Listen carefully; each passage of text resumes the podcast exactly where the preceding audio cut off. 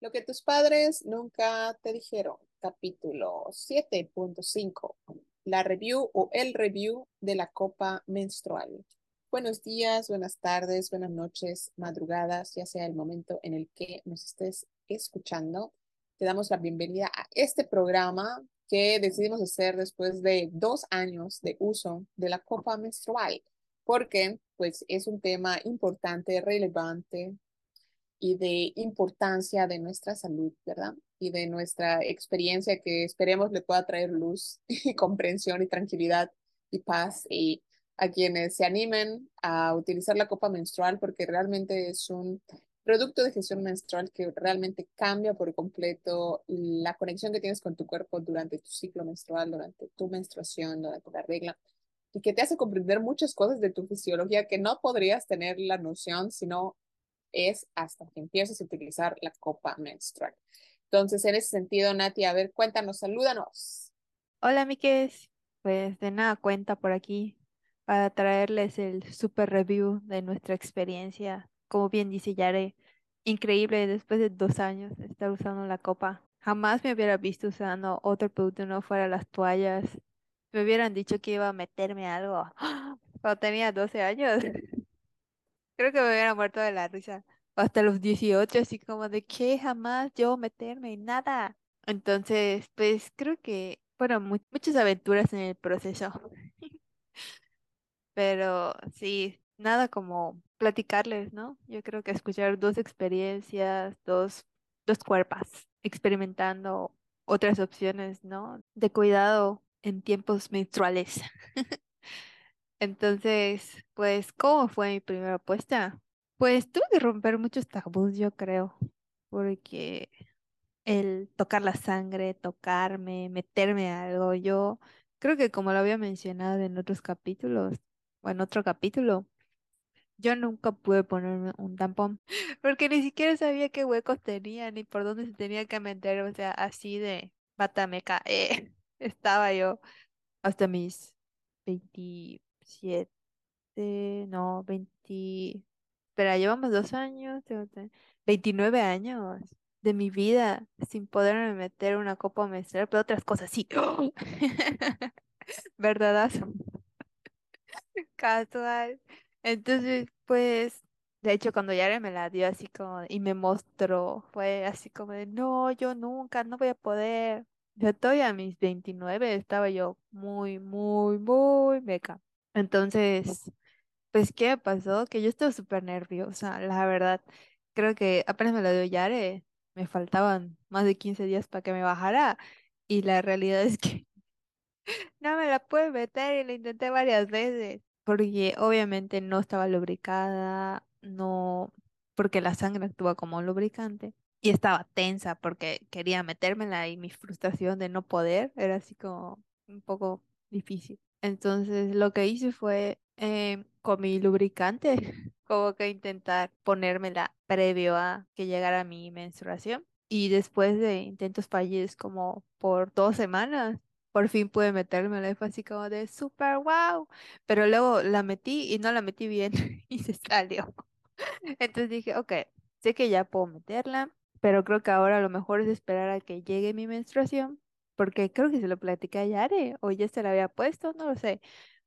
O estuve investigando, ya no recuerdo muy bien, y dije, pues sí, si la sangre actúa como lubricante va a ser más fácil que esté menstruando y pueda entrar a que no lo esté y esté intentando ponerme nerviosa además. Entonces ya cuando me bajó me esperé, creo que hasta el segundo día, que ya tenía un poquito más de flujo y ya me la pude meter. Así fue mi experiencia de 15 días previos a, a esperar hasta el segundo día para poder usarla. Y hasta eso, eh, creo que las primeras veces no me la ponía bien, entonces como que sí sentía que tenía mucho flujo y manchaba mis bikinis. Entonces dije, ok, vamos a empezar a usar sí, pero vamos a usar mis toallitas de tela para no manchar mi ropa interior. Y así, ya después de dos meses aproximadamente, ya fue así como de ya le agarré la práctica y ya no necesitaba de las toallas de tela. Y fue la adoración, porque ya no tenías que lavar. Así mi experiencia con la primera puesta, amigues.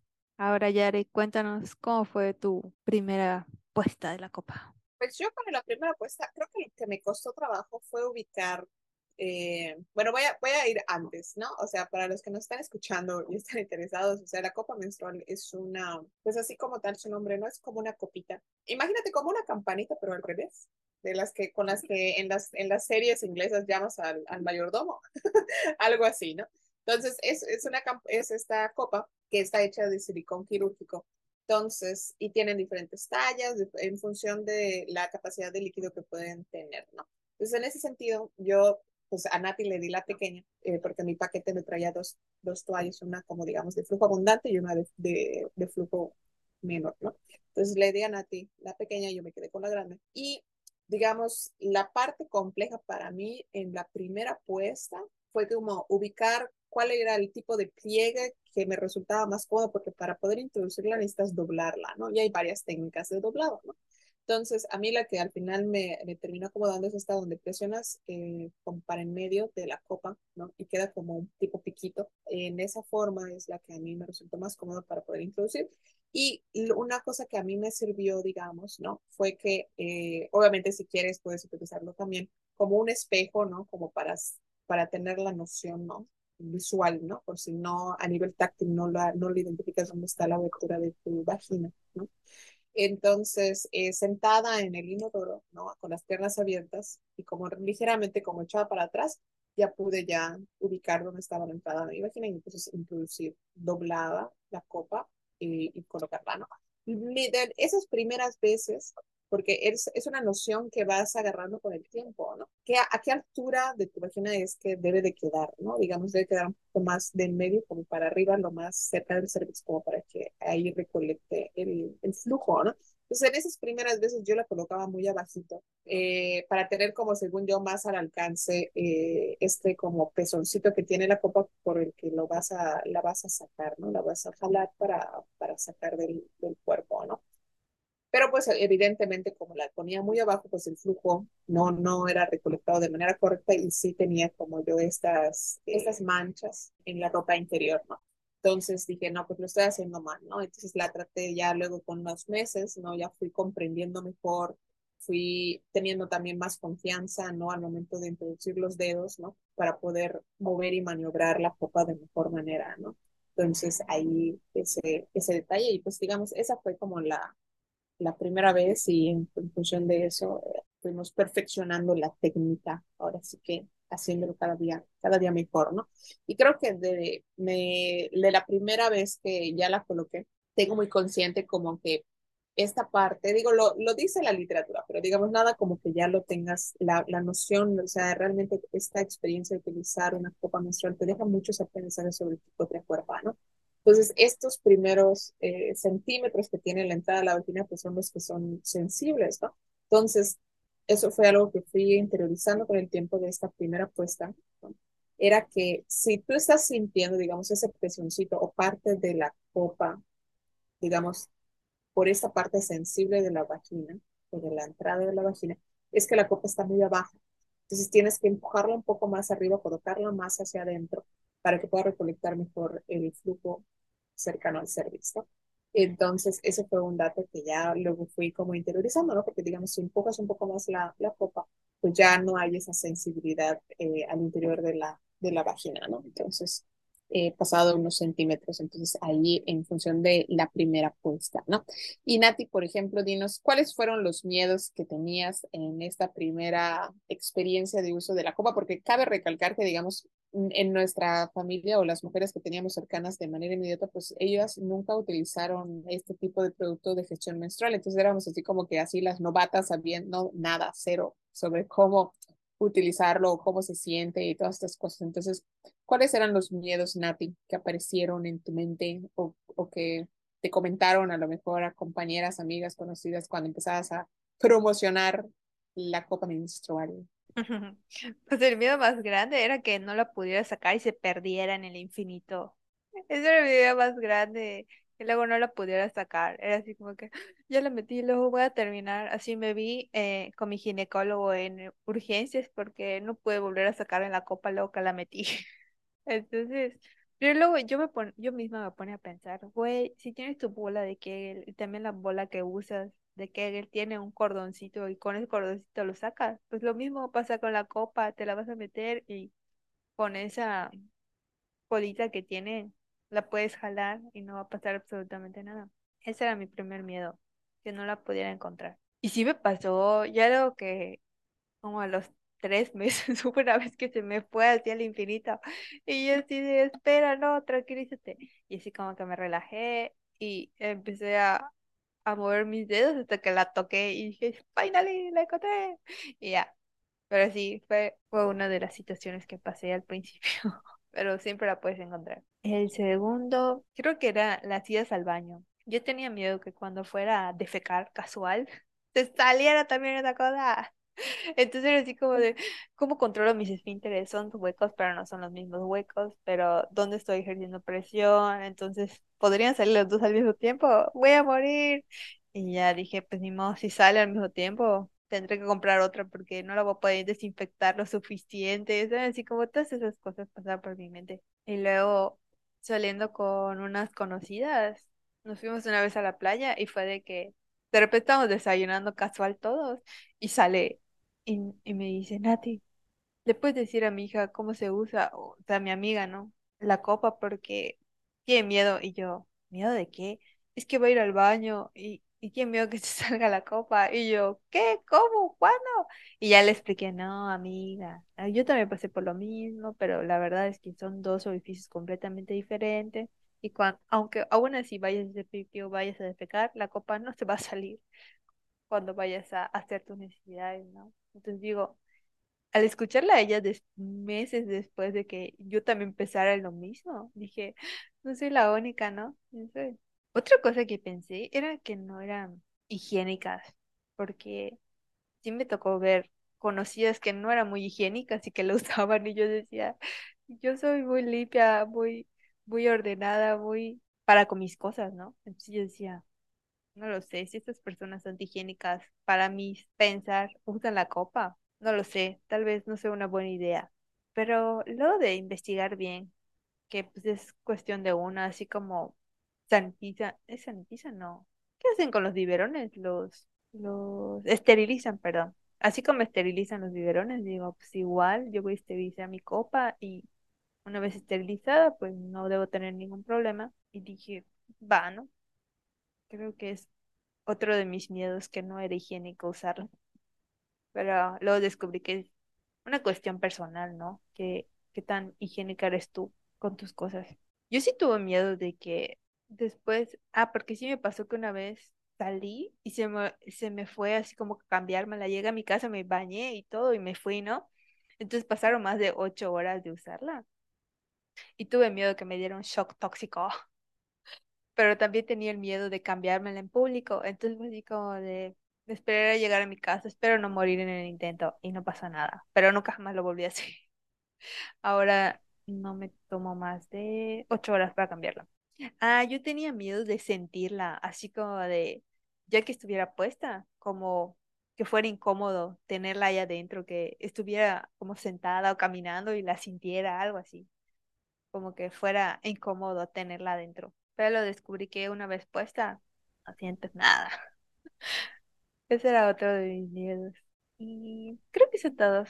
Ahora, Yare, cuéntanos cuáles fueron tus miedos previos a usar la copa. Primero, como que tienes la noción, es lo que decía, ¿no? Como que a nivel de teoría te da cierta paz mental, pero nada como la experiencia, ¿no?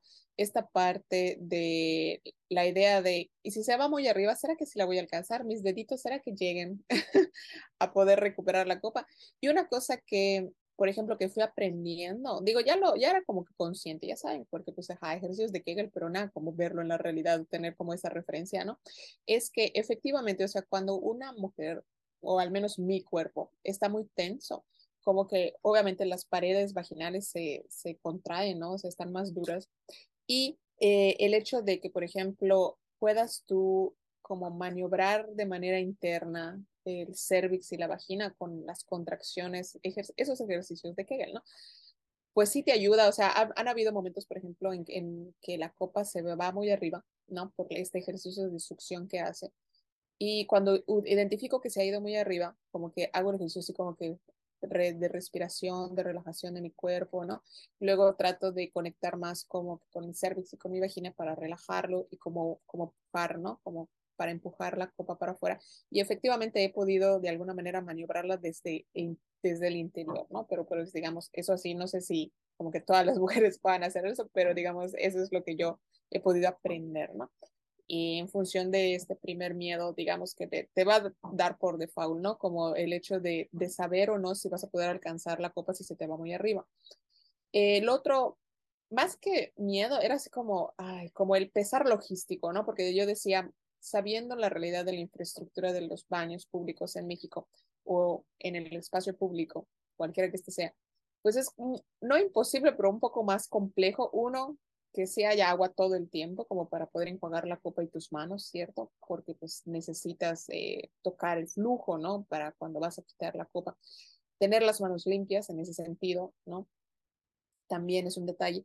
Y y el hecho de que, bueno, no en todos los baños es un tanto raro, ¿no? Que en los baños eh, pues tengas a la mano o en ese mismo espacio, en el cajón eh, donde está el inodoro, pues tengas un lavabo también, o sea, no es muy usual, ¿no? Entonces yo estaba así como que, bueno, ok, si voy a estar en el espacio público o si voy a salir, eh, esta parte logística, ¿no? Entonces lo que resolví en ese sentido era pues tener que cargar una botella de agua en, en, los momentos o estar muy consciente de que si estoy en el espacio público necesito cargar esa agua que voy a necesitar, ¿no? Como para lavar, lavar mis manos bien y para enjuagar la copa menstrual cuando esté en un baño público, ¿no? Y también, digamos, el miedo, es entre miedo y precaución, ¿no? Porque sé que te puede dar infecciones vaginales si tocas esa zona sin la debida higiene. Entonces era más como de esta hiperconciencia, ¿no? De mis manos necesitan estar muy limpias porque no quiero eh, contraer una infección, ¿no? Por, por la manipulación que implica la copa, ¿no? Entonces, esos eran como mis, eh, mis detalles, ¿no? Otra, otra cosa, sí, por supuesto, eh, yo quería puntualizar en esta parte que decía Nati, si bien son áreas diferentes, o sea, son agujeros diferentes, ¿no? El ano, la vagina, la uretra, ¿no?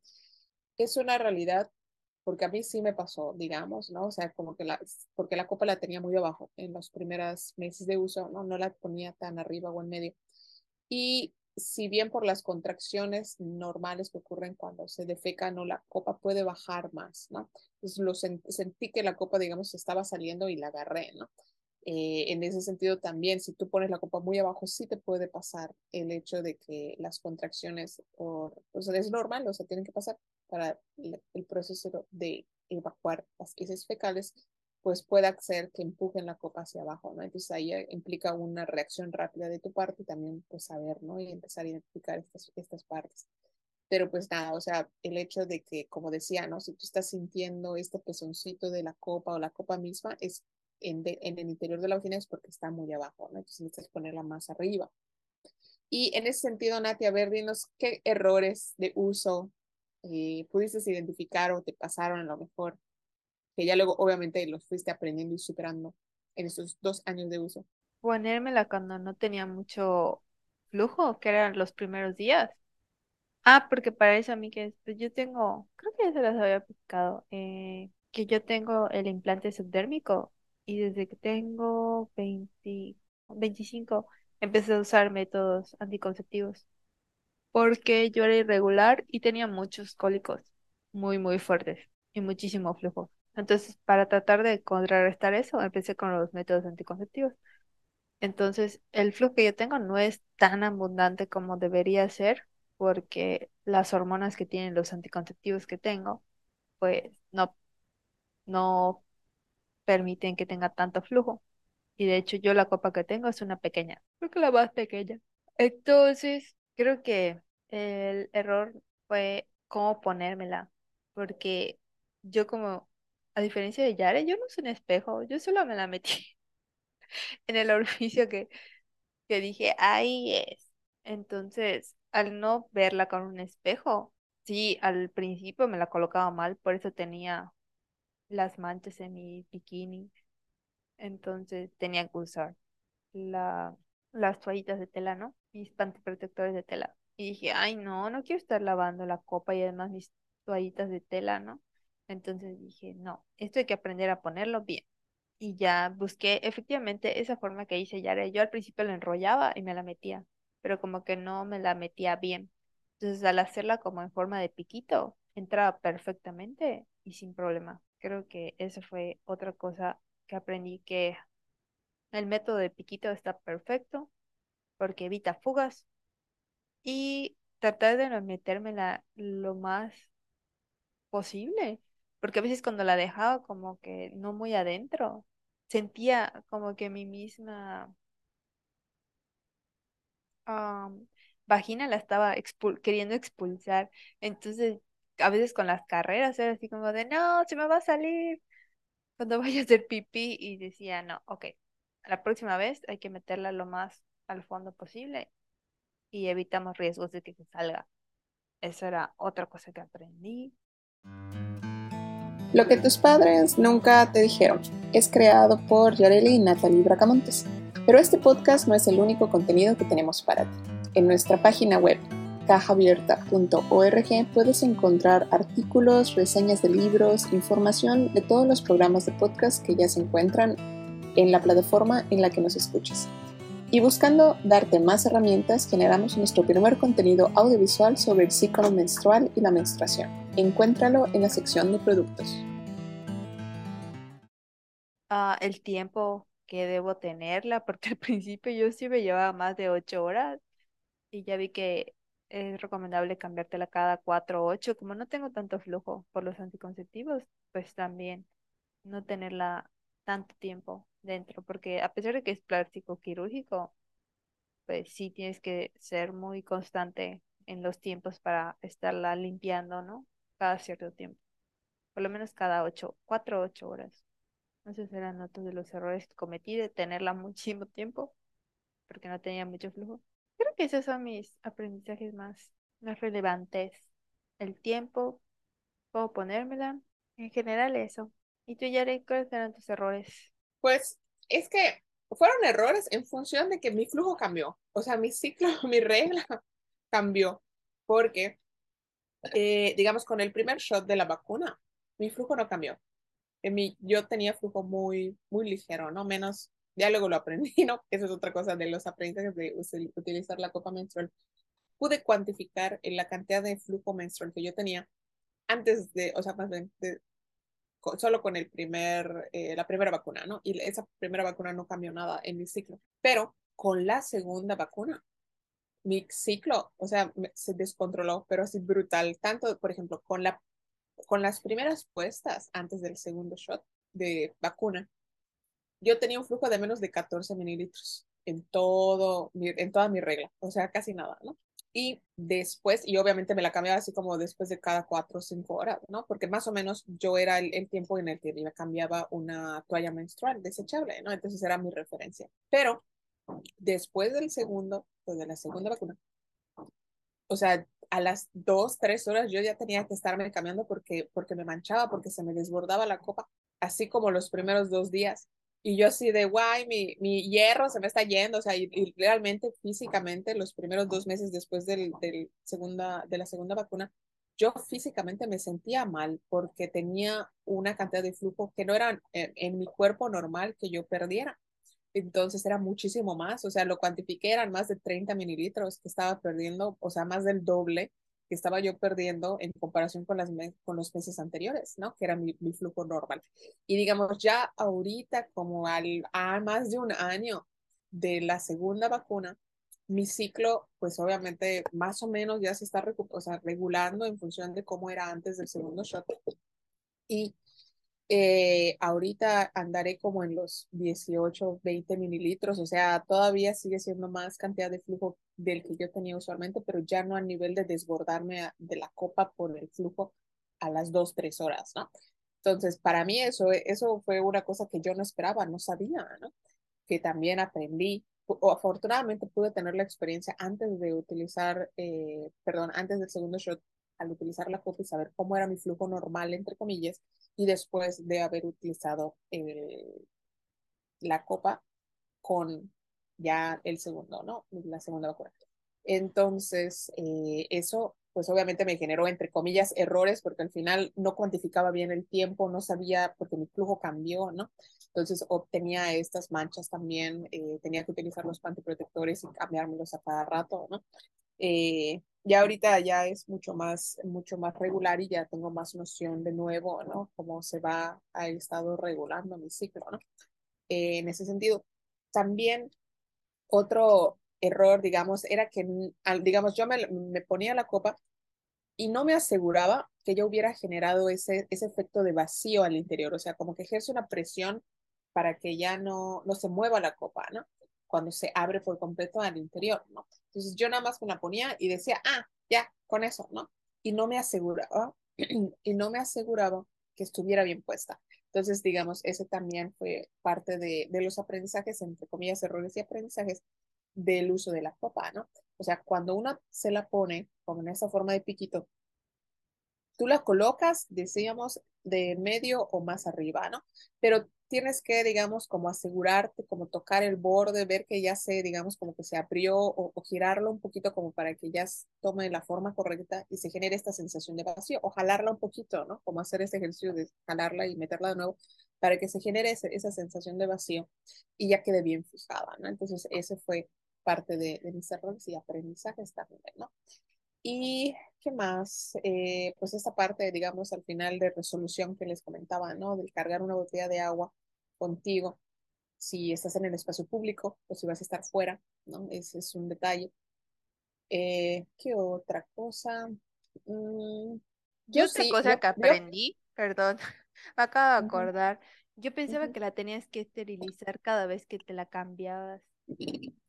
Y ah, luego después bueno, que no, es solo cuando, antes de usarla y después de usarla. Por ciclo.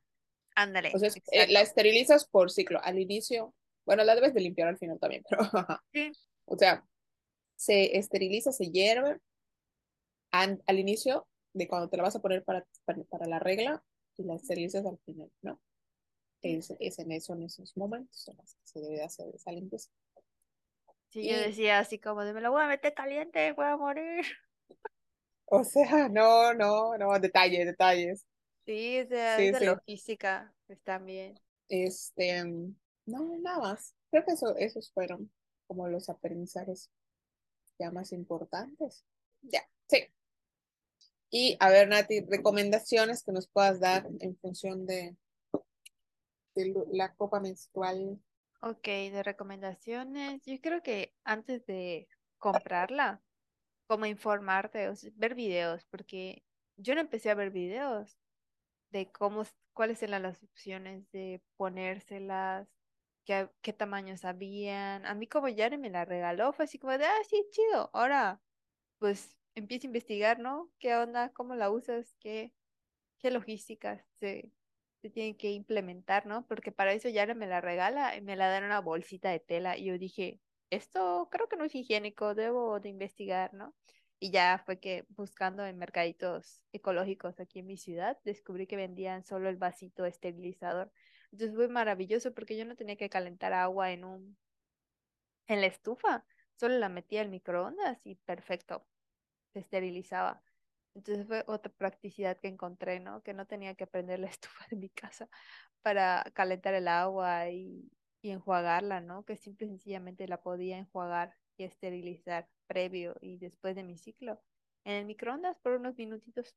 Esto de ver videos, la verdad, sí ayuda. Yo estuve investigando también opciones para meterla, como cuáles eran las, las técnicas, ¿no? Para colocártela. Eso también te lo recomiendo mucho. Investigar cuáles son las tallas, porque por ejemplo, yo la verdad no sabía de tallas y tampoco lo investigué porque Yare me la regaló. Entonces creo que algo muy importante sería investigar cuál es la talla correcta para el flujo que tienes o la edad que tienes. O sea, todos esos factores que debes considerar para comprar y saber qué talla necesitas, pues eso también. Y si es la primera vez que te la vas a poner, yo creo que lo mejor es que sea un fin de semana, que estés en tu casa o que sepas que no vas a tener mucha actividad porque vas a estar a prueba y error, ¿no? No sabes como yo, de hecho, creo que me la puse cuando estaba en el home office, entonces fue perfecto porque estaba 100% home office y pues podía ver si, si no me lo había puesto bien y estaba yo teniendo demasiado flujo, pues correr rapidito al baño y ponerme una toalla de tela o cambiármela más seguido si tenía más flujos, todas estas logísticas de cómo la vas a cambiar, cada cuando te la tienes que quitar y enjuagar, pues es más práctico que lo hagas en la comodidad de tu casa que estando en el espacio público, porque como que todavía no, no coordinas esa logística. Y si son las primeras veces que la usas, yo recomendaría cambiarla cada cuatro o ocho horas para que veas qué tanto flujo tienes y puedas como que dimensionar, ¿no? Cuando no estés en tu casa o estés en tu trabajo, cada cuando te la tienes que cambiar para evitar accidentes también. ¿Qué otra cosa? Ah, cuando te la vayas a quitar, nada más, ojo, solo pellizcar el plástico quirúrgico, porque una vez yo me pellizqué la vulva, entonces me dije como que, Dios mío, voy a morir. Entonces también, o sea, tener mucho cuidado, eh, las manos limpias y estas cosas, o por lo menos tener un espejo para que veas qué es lo que estás sacando. También, si no te sientes muy segura, pues también el espejo podría ser de muy, mucha ayuda. Por dos con la pinchada, pero por adentro. Eh. Sí. ¡Tarán! Sí pasa, sí pasa. Digo, al final vas aprendiendo. Yo creo que en un principio sí recomendaría usar la copa con ya sea toallas de tela o pantiprotectores, porque no sabes eh, pues si te la pusiste bien o no, pues para evitar cualquier incidencia, mejor usar algo de backup. Y si no se limpia muy bien, porque a veces ni esterilizándola ni lavándola, yo por ejemplo la, la lavo con jabón líquido. Yo al principio veía que no se limpiaba lo suficiente, yo quería que quedara cristalina como cuando la compré, pero luego descubrí que la podía limpiar igual con agua y bicarbonato y queda perfecta, perfectamente limpia. Y ya luego obviamente la tallas con el bicarbonato y todo y le retiras todo el agua y luego la esterilizas. Entonces ya no queda ningún residuo de bicarbonato y es completamente seguro poder guardarla. Y al mes siguiente pues igual volverla a esterilizar para ya volverte a poner. Eso para tenerla más limpia. Claro, también tener en cuenta que la sangre por la oxidación que ocurre con la sangre, que al final es un producto que está en contacto con la sangre menstrual, eh, se va a oxidar en función del color con el tiempo, pero esto no afecta su, su uso, digamos, ¿no? O sea, si quieres así como Nati tener así impoluta, pues ahí está la recomendación, pero digamos es algo normal que por el uso se vaya de alguna manera como oscureciendo, cambiando el color, ¿no? Dependiendo de cuál es el que compraste o el color que compraste. Creo que por mi parte sería como que todas mis recomendaciones. No sé, Yare. ¿Quieres complementar? ¿Qué recomendaciones darías? Tente paciencia. O sea, esto es un proceso. o sea, de verdad, digo, creo que quienes nos animamos a utilizar la copa eh, va en función también, ¿no? Como de querer disminuir nuestra, nuestra, es nuestra huella de contaminación en el ambiente y reconectar con nuestro ciclo y aprender a, a conectarnos. Pero es Totalmente, o sea, tente paciencia, es un proceso, es un aprendizaje, a lo mejor tú dirás como que al principio es un poco caótico y demás, pero mejora con el tiempo en función de, trátate como tratarías a tu mejor amiga, con todo el amor, con toda la paciencia, ábrate bonito, no te frustres, relájate. Digo, al final es parte de esto, ¿no? Eh, en función como de los descubrimientos de, del ciclo menstrual o de la menstruación en torno al uso de la copa menstrual, creo que te puedo afirmar que es algo que o sea, no había dimensionado hasta que ya utilicé la copa, era que la sangre menstrual no tiene un olor desagradable. O sea, obviamente huele a hierro porque pues la sangre es parte hierro y otros elementos, pero la sangre menstrual como tal no apesta, no genera un olor desagradable. O sea, es parte de, o sea, piénsalo también en este sentido, ¿no? O sea, es como toda esta parte del cuerpo que se prepara como para un embarazo. Y en ese sentido, pues, o sea, está estás eh, dejando fluir, digamos, como esta, esto, esta estructura que habría sido en algún punto, ¿no? Eh, en la base para un futuro ser humano. Entonces no es absolutamente nada desagradable, ni sucio, ni, ni nada por el estilo, ¿no? Entonces, eh, tenlo presente también, ¿no? Eh, eh, otra cosa, ¿no? Era que, obviamente, ¿no? Mm, yo nunca he tenido como muchos eh, cólicos menstruales, pero otra cosa que sí me di cuenta es que, digamos, eso yo no sé, no sé si es algo científico, digo, al final el ciclo menstrual todavía hay mucho que aprender, o sea, hay poco de información, pero sí noté, por ejemplo, que de lo poco que me pasaba, al utilizar la copa, la copa disminuía, o sea, estos como, estas contracciones que ocurren para liberar el, el, el endometrio, que es lo que se va eh, desechando, eran menos fuertes al utilizar la copa menstrual. No sé si a lo mejor yo, eso es algo que estoy deduciendo, no sé si hay algo científico que me pueda corroborar, es lo que yo entiendo, porque he escuchado también esos comentarios de otras mujeres que han utilizado la copa menstrual, que los cólicos les disminuyeron. Pienso que a lo mejor el mismo cuerpo femenino identifica como, como si el endometrio ya salió o no, para saber si a seguir dando las instrucciones a nivel de las hormonas para que ocurran estas contracciones. Y como se recolecta, digamos, la sangre o, o se desecha la sangre, digamos, a la entrada del, del, del cervix, el cuerpo identifica que, ok, ya salió, no, no, no hay por qué seguir mandando señales para que se contraiga el útero, ¿no? Entonces, creo que por ahí hay una línea de investigación muy interesante, ¿no? Faltaría ver eh, averiguar, ¿no? Porque al final el ciclo menstrual todavía sigue siendo un proceso desconocido en muchos sentidos. La sangre menstrual también, ¿no? Eh, en torno a, a, cómo, cómo ocurre este proceso, porque realmente es muy mágico, muy interesante, ¿no? Mm, ¿Qué otra cosa?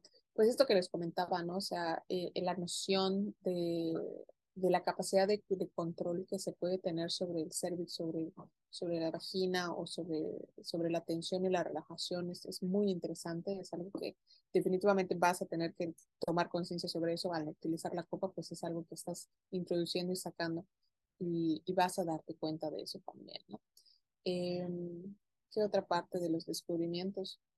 Mm, pues nada, eso, bueno, desde mi parte, ¿no? Esto que les comentaba de los cambios del flujo que fueron muy evidentes eh, tras la segunda puesta de la vacuna, en mi caso, ¿no?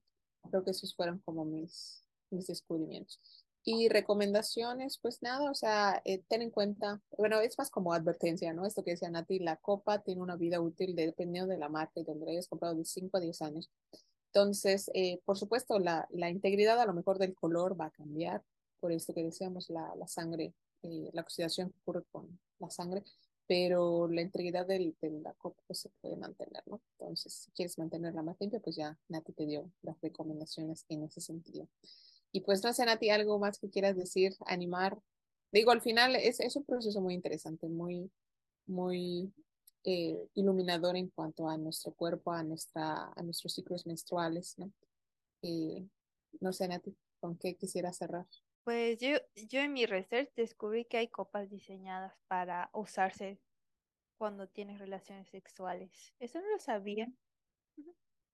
Hay una marca que se llama Sigiku que diseñó como un disco menstrual con el cual puedes tener relaciones sexuales en tu periodo sin ninguna preocupación. Aquí innovando, siempre hay datos nuevos que aprender. Así es. De las Muchas... cosas que descubrí, eh, ya no me cortes. Continúa, pues, continúa, continúa. Ah, que la copa se inventó, bueno, la primera aparición de un diseño de copa fue en 1937, así que no te digan que no te cuenten que es algo nuevo en el mercado. Bueno, que sí, la primera que se diseñó fue de, de caucho, pero fue el primer diseño de copa menstrual. Ahora sí que la que conocemos al día de hoy con plástico, más bien silicona de grado eh, médico en el mercado. Ese sí se diseñó en 2002, pero la primera aparición de la copa fue en 1937. Ya sé que mis datos curiosos de las copas. A es. ¿Y qué otra cosa? Ah, hay algunas marcas que sí dicen, creo que las más carísimas o las más famosas, que podrías usarla hasta 10 años. Pero pues mi recomendación sería como cinco, dependiendo del uso y el cuidado. Ahora sí, Yare, podemos ir cerrando. Bueno, pues entonces con estos datos, con esta, con estos aprendizajes, con esto, este review del uso de la copa menstrual, pues damos por cerrado el programa del día de hoy. Muchas gracias por prestarnos sus oídos y esperamos que te haya servido este programa. Nos vemos en el siguiente. Chao.